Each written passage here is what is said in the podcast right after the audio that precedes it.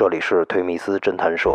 我们到现场以后呢，发现两具尸体遍地都是血泊嘛。他的左腋前面啊有一处刺创，深达胸腔。两位老师的死因都是肺动脉破裂，然后失血休克死亡。当时的这个市局的副局长亲自挂帅，给死者有一交代嘛。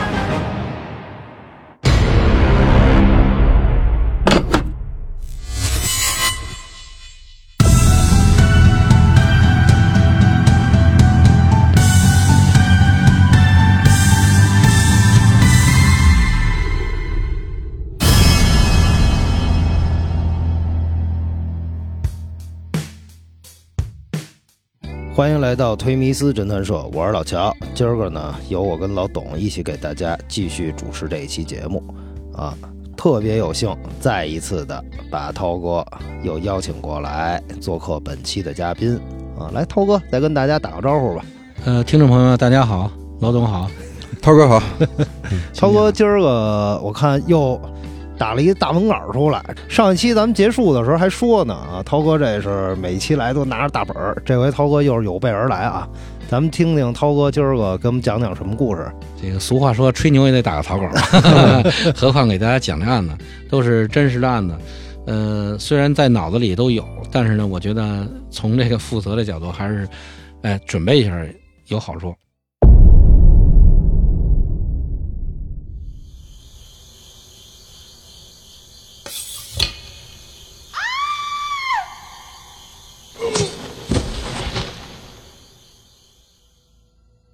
这个案子呢，是在二零零四年的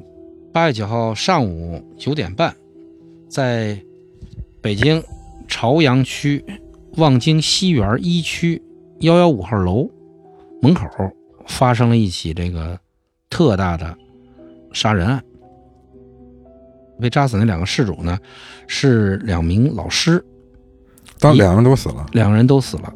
呃，当时那天我们八九号那天我们值班。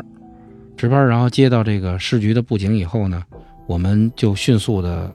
组织我们的侦查员赶到了这个案发现场。现场呢位于朝阳区望京西园，呃，相当于就是望京的东偏北那个位置。那会儿还没有什么，现在有好多的餐厅，就餐饮一条街，就在那附近。我们到现场以后呢，发现就是现场呢，等于由当地派出所的同志和当地的刑警呢，已经都保护保护起来了。嗯，现场楼下在幺五号楼下五单元的门口，两具尸体。呃，其中呢，这个呃男性死者的尸体呢在楼道门口，女性死者尸体在他的北侧偏东的一个小花园的那么一个旁边，呃，身上都有伤，然后遍地都是血泊嘛。案发呢是怎么回事呢？就是，呃，当天上午九点二十，一个住在幺幺五号楼五楼的一个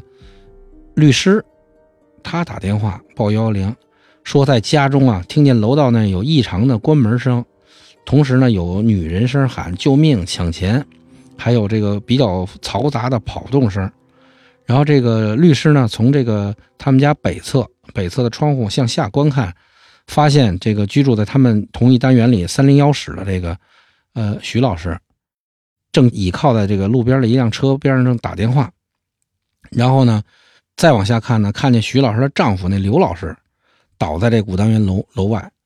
然后他们就打这个幺幺零，打这个幺二零，叫九九九啊，急救。等这个急救人员到现场的时候呢，两位老师呢就已经失去了生命体征。哎，据我们了解呢，这两位老师呢还是。一个是陈中学分校的教师，这女老师。另外，她那爱人呢是枣中学的一个书记。通过这个了解呢，这两个人平常的这个生活习惯啊什么的都都没有什么问题，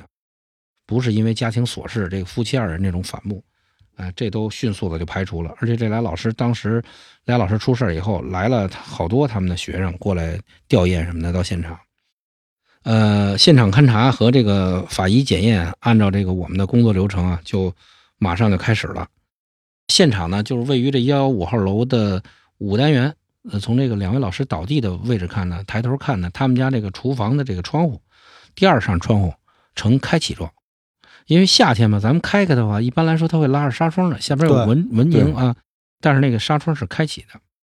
然后一进到这楼道里头，就看见楼道里二楼到三楼拐角的地方，散落地有一些物品。这是什么呢？是这个两位老师去买买菜回来买的一些菜和一些这个生活用品，散落在这个楼道里了。而且呢，当时现场这个楼道里也有血迹。然后呢，进到这个教室呢，我们就发现那个，首先是地面厨房有血迹，然后呃北侧的这个房间里头，还有南侧卧室都有明显的那种翻动迹象，因为咱们正常的。物品的摆放是有规律的哈，是有层次的。一看呢，就是柜子门打开，然后里的东西乱乱作一团，就明显的是有翻动的迹象。嗯，但是呢，现场这防盗门呢，没有这种撬啊、别啊，或者是暴力破门啊、破拆的这种痕迹。所以呢，就是根据这个现场这情况看呢，也在是入室抢劫或者是这个入室盗窃这块还在还在甄别当中啊。反正是这个出入道是完好的，然后呢，在这个现场呢，提取到这个可疑的足迹一枚，这这个足迹呢全长二十九厘米，呃，根据这个对这个鞋号的分析呢，大概在二十六二十六码左右，二十六四四二四二，然后从这个北侧阳台塑钢门窗内侧，呃，提取到一个右手的这个汗液指纹，这都是在。不是正常的提取位置提到的，嗯，应该是犯罪嫌疑人这个攀爬的过程当中，攀爬的过程中所留。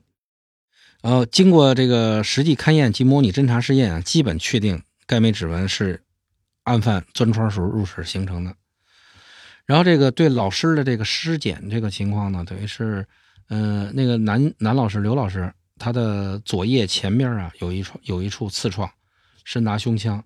然后左手的手背。也有一个刺创，然后，呃，贯通了左手掌，那个扎穿了是吧？嗯，扎穿了。徐老师呢，那个致命伤呢，就是胸胸骨体吧，有一处贯通伤，也深达胸腔，然后左手拇指呢外端有一个小小的一个皮瓣损伤。两位老师的死因都是这个肺动脉破裂，然后失血性休克死亡。然后根据那个这个凶器所留在尸体上的一些判断嘛。呃，判断这凶器呢是一属于一个单刃的这个片刀类的刺器，刀刃宽大概两厘米左右，然后这个刃长呃超过了十五厘米，而且呢，通过在这个尸体上存留的一些现象呢，推断他这个刀还有个护手，然后再对这个案发现场这个幺幺五楼，还有周边的幺零幺楼，还有小区入口等这个时段进行同期走访啊。都没有发现这个突出情况，呃，然后当时那会儿的小区的监控啊，也不是特别完备，呃，不像现在这么密集哈，包括什么人面识别都有，那会儿可能相对来说薄弱一点，呃，也没有发现这个特别多的这个突出的线索。然后经过对这个两位死者的生前的一些情况进行了解呢，呃，家属啊，还有同事普遍反映，两夫妇俩。都比较随和，家庭也比较和睦，也没有什么外遇啊，其他这之类的这些都没有，哎都没有。然后与外界没有明显的矛盾。呃，因为这一类的案件呢，也也会也经常会发生，我们也经常碰到。然后根据现场勘查啊、尸检还有访问的这些情况呢，呃，我们专案组认为呢，这这起案子呢是一起由钻窗入室盗窃引发的抢劫杀人案。呃，根据现场勘查的这个情况看呢，呃，犯罪嫌疑人应该是一个人通过攀爬这个楼北侧的这个这个雨水管线，然后爬到了这踩着这个一二层的这个厨房外的护栏，爬到了三楼，从厨房进入现场，在现场进行盗窃的过程当中呢，这个碰到了回来的事主，持刀将这个事主二人这个扎伤以后，逃逸逃离现场。那他等于是白天入室盗，白天入室盗，而且上午上午上午入室盗，这挺这这点儿挺怪的，是吧？对。然后这个案子呢，因为死的是两位老师，而且又在那个望京的地方比较繁华，而且这种嗯入室盗转化杀人的这种也比较比较恶劣吧。反正这样呢，特别受受到了各这各级领导的重视。当时的这个市局的副局长亲自挂帅，这要求我们尽快破案，因为咱得给死者有一交代嘛。等我们成立这么一个大联合专专案组，然后你看，我们当时就这个工作部署呢，就围绕这个这个工作这块就很多，包括发动群众、收集线索啊，同类手段啊、同类手段案件啊、技术串并啊，然后全市包括发协查通报啊，然后对我们已掌握的一些情报资料进行分析，哎，然后由治由治总和这个治安治安部门啊，对这个旅店清查这个相关的这个线索，围绕这个。以前获取的这个入室盗窃犯罪的比较这个多发的这种省市的这些人人员，在离京的口岸也进行了布控，也进行了筛查。嗯，另外呢，也对要对这发现的线索呢进行这个犯罪嫌疑人的这种刻画，都在布置。然后对于这个现场发现的这个足迹，我们要找到样本，也在查找，也在通过它去刻画嫌疑人的特征。然后提取那枚指纹入户进行筛查比对，因为我们有指纹库嘛，就是凡是有违法犯罪人员这个指纹的话，它是能比对出来会有比对。呃，案发以后呢，然后这个专案组呢也通过这个交通广播，那会儿可能交通广播还是一个能够破案的一个很好的一个途径。幺零三点九，哎，然后呢，向这个社会上广泛征集线索，然后呢，也把这个。望京西园的这居委会、各楼门长、质保积极分子，还有附附近活动的一些这个，呃，群众这块也都发动起来了，收集各类的线索。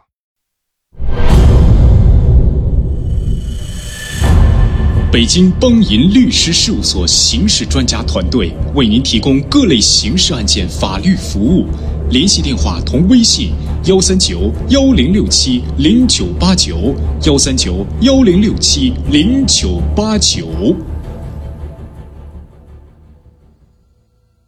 八月十号下午，这个呃，一位住在望京西园一区的一个老大哥，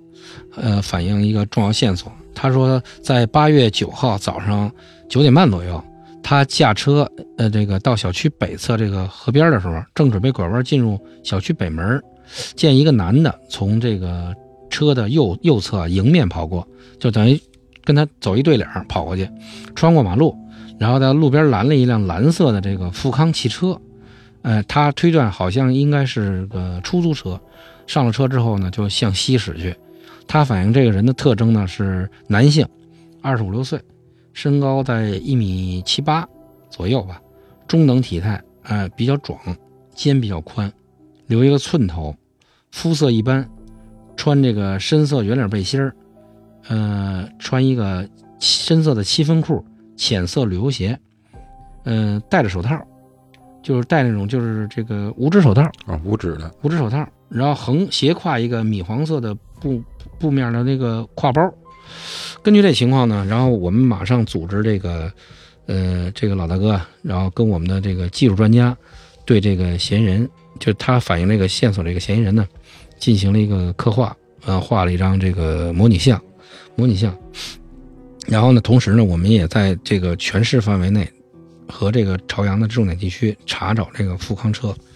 然后呢，我们也通过公交总队给我们把全市的这个符合条件的这种蓝色的富康的出租车全调出来，然后呃逐一走访，总共有一千四百多辆。量也挺大，基本上集中在首汽和这北方还有个体这块然后我们也专专门安排这个侦查员去逐一落实去访，